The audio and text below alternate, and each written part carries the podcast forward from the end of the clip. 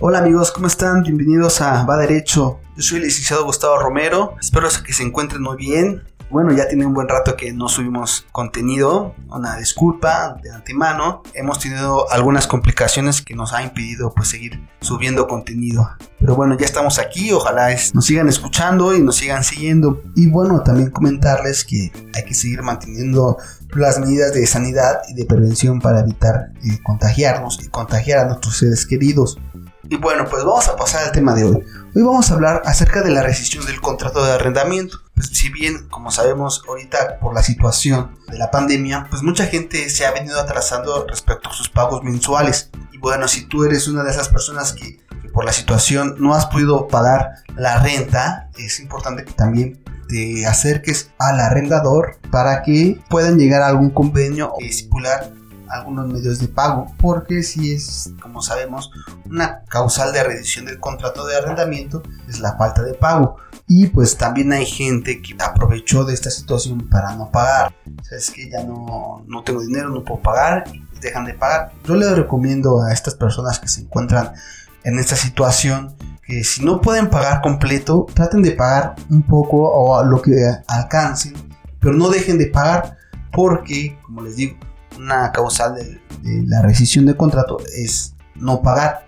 Pero si ustedes abonan, puede que si se va a juicio, pues argumentar pues la situación ¿no? que se vivió la pandemia, el trabajo no fue el mismo y obviamente los, los ingresos disminuyeron, pero tuve la intención de seguir pagando. Tan es así que aquí tengo mis recibos que he estado pagando, tal vez no completo, pero he, he venido pagando pues lo que he podido, ¿no? Igual ese criterio el juez pues lo podrá valorar podría ahí salir un poquito favorable o llegar a un convenio en donde te pueda facilitar pagar tu renta.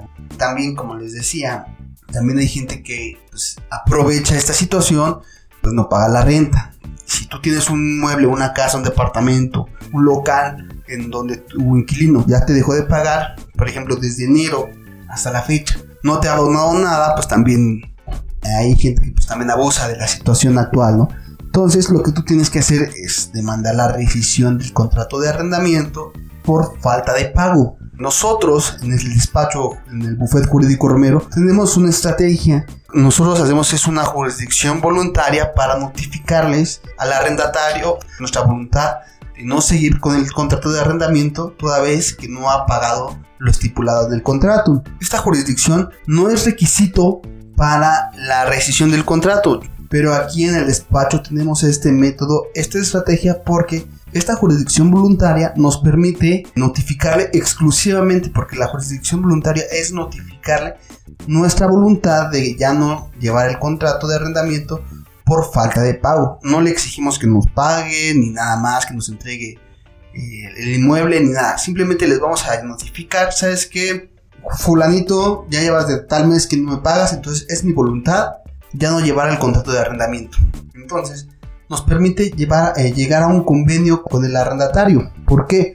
Porque al nosotros ir con el actuario, decirle, ¿sabes qué? Venimos del juzgado a notificarte la voluntad de mi cliente de ya no llevar el, contrato a su finalidad.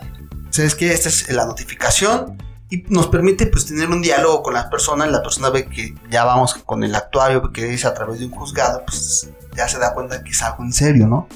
y pues podemos llegar a un convenio. ¿Sabes qué? Te damos tantos días para que te salgas del inmueble, nomás pagamos tanta renta y se acabó el juicio. Ya, ya no tienes que hacer la demanda de rescisión de contrato. Ahí mismo puedes hacer un convenio de rescisión de contrato de arrendamiento. Pero ¿cuál es el beneficio?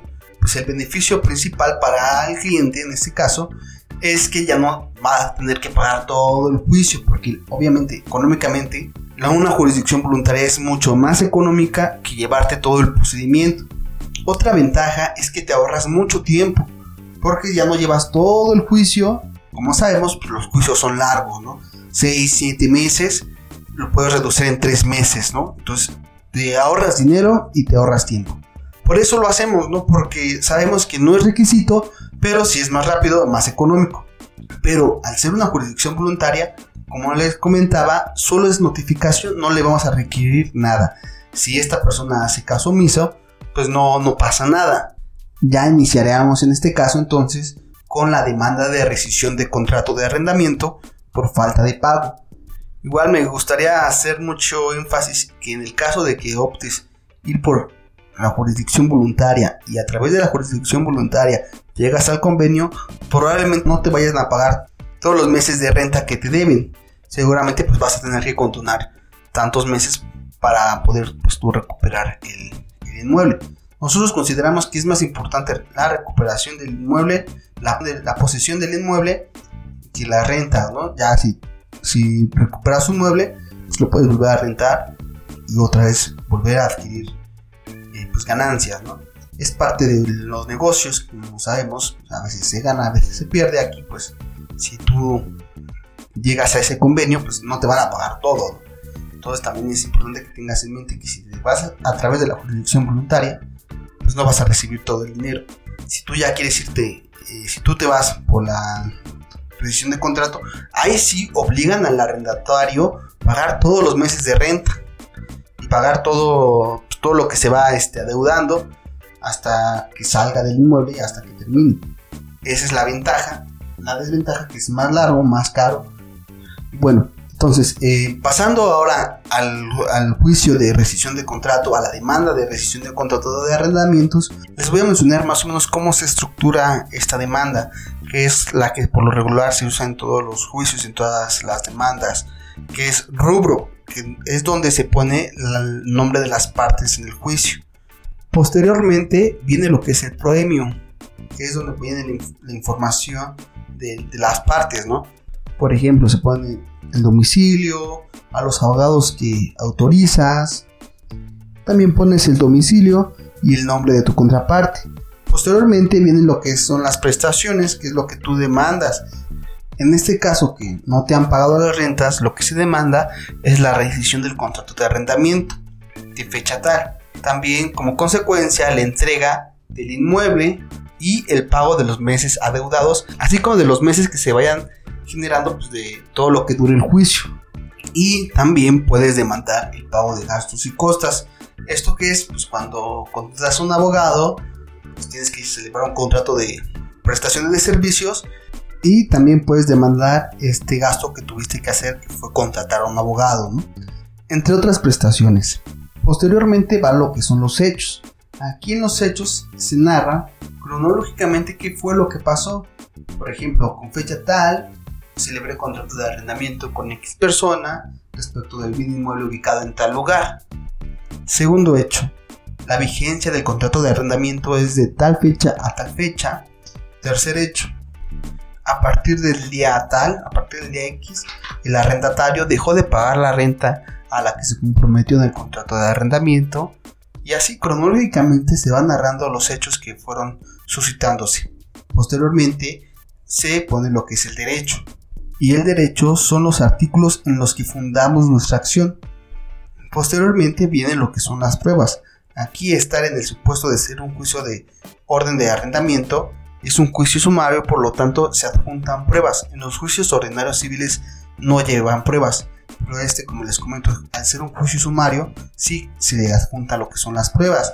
Las pruebas pueden ser la confesional, la testimonial, la pericial, la documental pública, la documental privada, la pericial, entre otras pruebas. Posteriormente, ya para terminar, viene lo que son los puntos petitorios, que es lo que tú le pides al juez. En este caso, un ejemplo sería pues, que decrete la terminación del contrato de arrendamiento, pague los meses adeudados, entregue la posición del inmueble. Pues ahora sí todo lo que, todo lo que tú pediste, todo lo que pides, vienen los puntos petitorios. Y concluiríamos con la fecha y firma del actor. Bueno, eso sería todo lo que contiene la demanda de rescisión de contrato. Tú te encuentras del otro lado, si tú eres el arrendatario y te llega una demanda de esta índole, pues ya en el próximo episodio vamos a hablar cómo contestar esta demanda y de las excepciones y defensas que puedes invocar. Sería todo por este capítulo. Espero que les haya gustado, les haya interesado. Si tú actualmente tienes algún inquilino que te ha dejado de pagar, pues no dudes en ponerte en contacto con nosotros puedes este, mandarnos un mensaje a través de nuestras redes sociales. Estamos en Facebook como Bufet Jurídico Romero y en Instagram como Jurídico-Romero. Puedes mandarnos un mensaje. Sabes que tengo esta duda y pues con mucho gusto te podremos apoyar. Y bueno, eso será todo por este capítulo. Como les digo, espero que les haya gustado y no olviden cuidarse mucho, sigan manteniendo sus medidas de sanidad. Yo soy el licenciado Gustavo Romero y nos escuchamos en el próximo capítulo de Va Derecho. Y recuerden que la justicia nos alcanza a todos. Chao.